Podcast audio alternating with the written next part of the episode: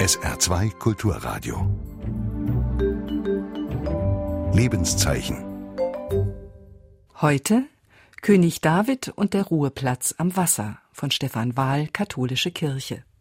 Mein Spitzname in der Schule war David. Elf oder zwölf Jahre war ich, als ich den biblischen König David in einem kleinen Theaterstück spielen durfte. Warum? Ich war der kleinste und schmächtigste in der Klasse. Alexander, der stärkste und längste von uns, der mich das oft hatte spüren lassen, spielte den Goliath. Nach der Bibel wird der große Goliath vom kleinen David mit einer Steinschleuder besiegt.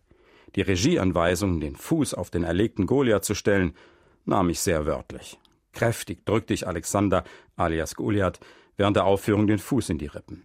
Er, der mich so oft getriezt hatte, durfte sich vor dem versammelten Eltern- und Lehrerpublikum ja nicht wehren, denn laut biblischem Drehbuch war er ja mausetot.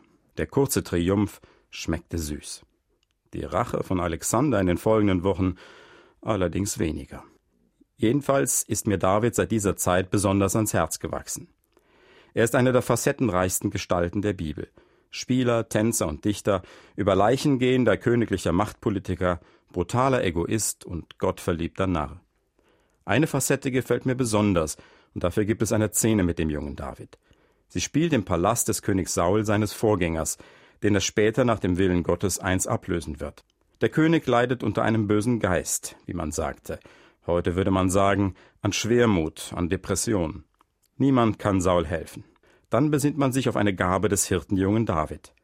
Die Bibel berichtet darüber im 16. Kapitel des Buches Samuel. Da heißt es, so oft nun der böse Geist über Saul kam, nahm David die Harfe und spielte darauf mit seiner Hand. So wurde es Saul leichter, und es ward besser mit ihm, und der böse Geist wich von ihm. War es die Art der Musik, die Saul heilte, die Ruhe, die David ausstrahlte, oder war es einfach nur das Gefühl, jemand im Zimmer zu haben, vor dem er keine Angst zu haben brauchte? Endlich einer, der nicht nach der Macht lauert, der nicht nachsinnt, wie er die Schwäche des Königs für sich nutzen könnte. Es gibt eine Nähe, die Sicherheit geben kann, wenn sie ernst gemeint ist. Die Szene mit dem geplagten König und dem Harfe spielenden Hirtenjungen wurde oft gemalt. Sie ist anrührend, bewegend und nicht nur für die, die wissen, welche Dunkelheit sich vor ihr Leben ziehen kann, wie ein Vorhang. Musik kann heilen, kann vermitteln, kann mehr sagen als Worte. Musik, du Sprache, wo Sprachen enden, schreibt der Dichter Rainer Maria Rilke.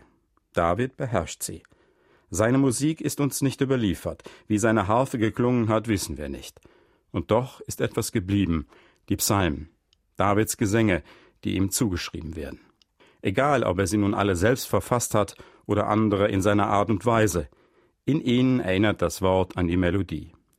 Nicht umsonst bergen sich seit Jahrhunderten Menschen darin, finden für ihr eigenes Leben Trost und Halt und Kraft zum Leben.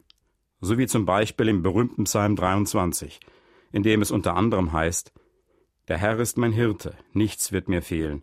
Muss ich auch wandern in finsterer Schlucht, ich fürchte kein Unheil, denn du bist bei mir. Dein Stock und dein Stab geben mir Zuversicht. Es gibt immer Menschen, die mit Schatten leben müssen. Es gibt immer Menschen, deren Seele Trauer trägt, weil sie alles mit sich allein ausmachen müssen, die sich überfordert fühlen, die einfach traurig sind und nicht wissen warum. Es gibt immer Menschen, die an Krankheiten leiden, über die man nicht spricht, oder die selbst mit großem Kraftaufwand mühsam die Fassade wahren.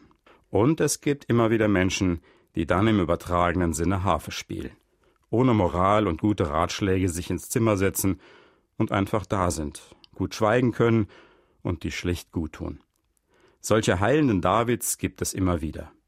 Mit ihnen zeigt uns Gott, dass er in den guten wie in den schweren Stunden an unserer Seite bleibt, uns in der Sprache des Psalms zum Ruheplatz am Wasser führt. Sie hörten ein Lebenszeichen von Stefan Wahl, Katholische Kirche, nachzuhören im Podcast unter www.sr2.de.